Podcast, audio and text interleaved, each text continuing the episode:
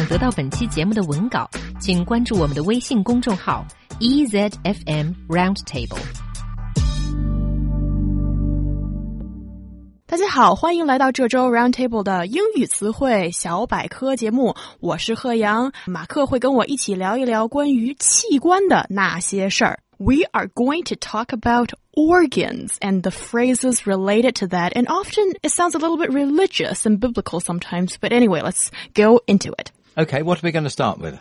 What about this phrase, a man after my own heart? It sounds like you're professing your love to someone. Is that what it means? Do you know? I mean, I've known this phrase ever since I was a little boy learning English, but, you know, I've never thought of it in that way before. Yeah, a man after my own heart. It's the sort of thing that um, maybe a, a woman might say or something like that. It doesn't mean that at all.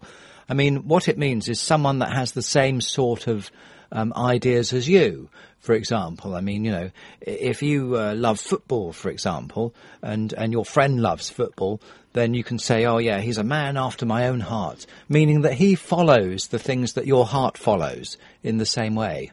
那也就是说，这是一个合我意的人，跟什么爱情啊、表白啊没有任何的关系。What about another phrase?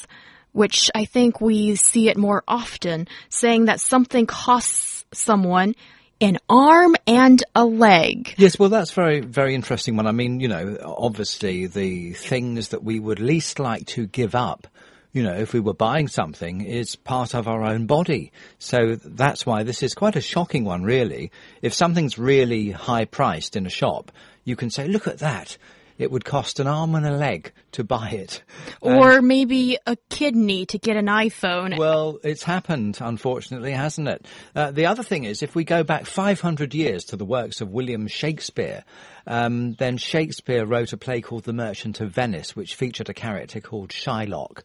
Uh, Shylock used to lend money out to people, and uh, there was one particular man that he lent the money to, and when this man couldn't pay it back, uh, the deal was that uh, that man would give Shylock one pound of flesh. Ouch! Now that could have been an arm or a leg, but of course Shylock wanted his heart, obviously therefore wanted his life.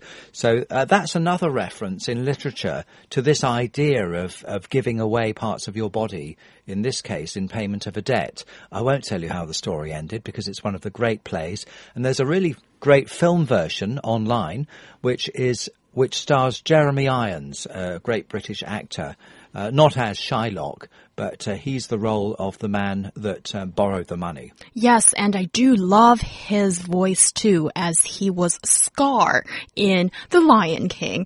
A pound of flesh means something which is owed that is ruthlessly required to be paid back.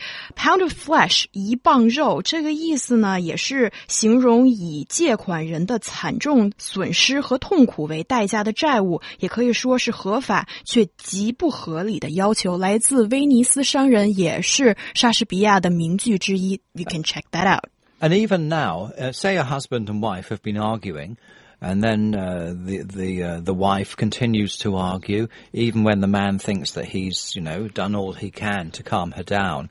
He might uh, leave, uh, go out and visit some of his friends, and he he would use the phrase today. It's still used today. He'd say, you know, I mean, I I kept apologising to her, but she wanted her pound of flesh, meaning that she just wouldn't let it go, and she wanted to extract everything she could from him. That's or what... maybe it's because he did something really terrible in the first place, and what the lady should have said is, go and boil your head. That's a horrible one. Some of these are really horrible.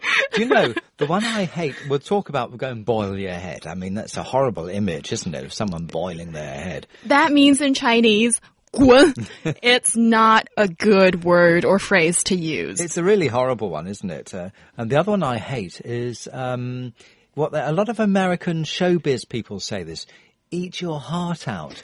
I think that's the most. I think that's actually obscene imagery. I can't stand even the thought of thinking about that phrase. But you hear it all the time. What does it mean, by the way? You mean it, it means, say, for example, at the Oscars, if one actor has got won an Oscar and the others thought they were going to win, but they didn't. That one that won it, in a very bitter uh, and a kind of nasty kind of way, can say, eat your heart out, you know, meaning too bad on you, I'm better than you. That's what it means, you know. It's when you achieve something and the other people don't.